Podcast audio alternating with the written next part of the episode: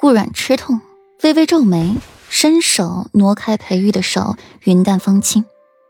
世子爷安心等着，会有这么一天的。裴玉眸色渐深，却也不甚在意。只要他裴玉活着，顾阮一辈子都别想逃离。若是逃了，便把他抓回来，终生囚禁。裴玉拉着顾阮与自己一同入席，就坐在裴玉身边，最上方，而顾家人则在对面女宾席，落后裴玉好几个位置。顾飞愤愤不平地看着自己咬牙切齿的模样，看到顾阮，心情极好。这样是不是不合规矩啊？顾阮笑着询问身边人，语气里却是理所当然。裴玉自傲一笑，不紧不慢反问顾然。规矩？谁敢和本世子谈规矩？除非那人嫌命长。顾阮在一旁默不作声。或许这便是裴玉的聪明之处。要狂妄霸道，想张扬跋扈，那就得忠心皇帝，牢牢的抱紧皇帝的大腿。任旁人如何构陷裴玉，只要老皇帝不信，那这人所做的一切努力皆是枉然。裴玉需要皇帝的信任、支持、纵容，皇帝也同样需要裴玉的聪明、能力以及他手中的兵权，形成了一个平衡点，互利互惠，双方都得利的事情，谁会拒绝？怎么，看迷眼了？裴玉懒懒转头，正好迎上顾阮的盈盈水眸。没有，顾阮不自然的撇过眼睛。他不得不承认，裴玉生的十分的妖孽，就连自己也是比不上的，还比其要逊色几分。裴玉如沐春风一笑，仿佛万物失了光彩，就连金色的暖阳也要暗淡几分，让对面女宾席的桂小姐恨得咬牙切齿。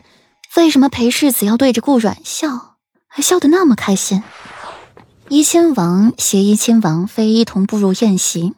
看到裴玉，先是一笑，再看到裴玉身边坐的顾阮，又是一愣，却聪明的不做询问。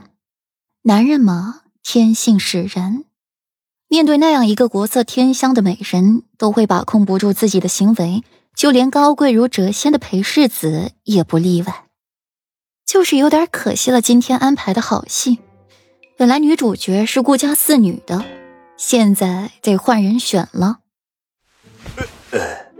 王妃，把那杯酒给顾家五女吧。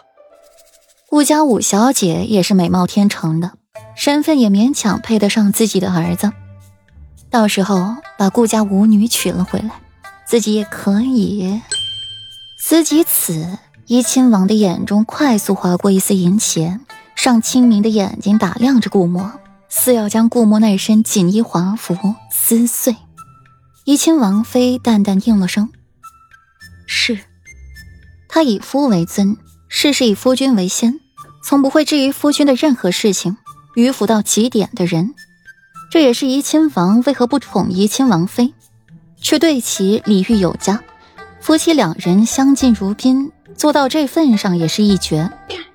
顾阮凤眸微闪，顺着怡亲王的视线一路往下看，落在妩媚顾墨的身上，唇角好心情的扬起一抹好看的弧度。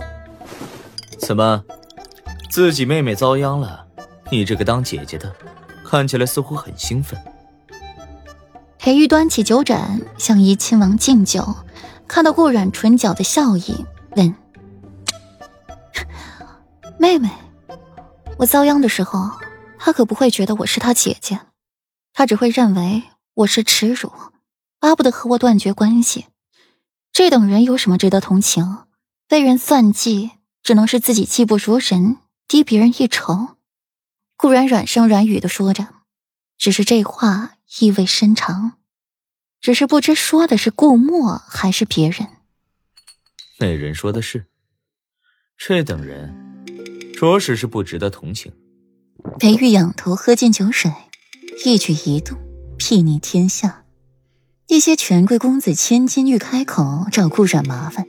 却看着裴玉熟练的为顾阮布菜，脸上的宠溺温柔，就连是唐河郡主也不曾有过的待遇，凭什么他顾阮可以？他们到底没被愤怒冲昏了脑子，只是暗暗隐忍。刚才裴世子为了顾阮那个狐狸精呵斥陆言二位小姐的话，还言犹在耳，画面历历在目，实在是忘不掉。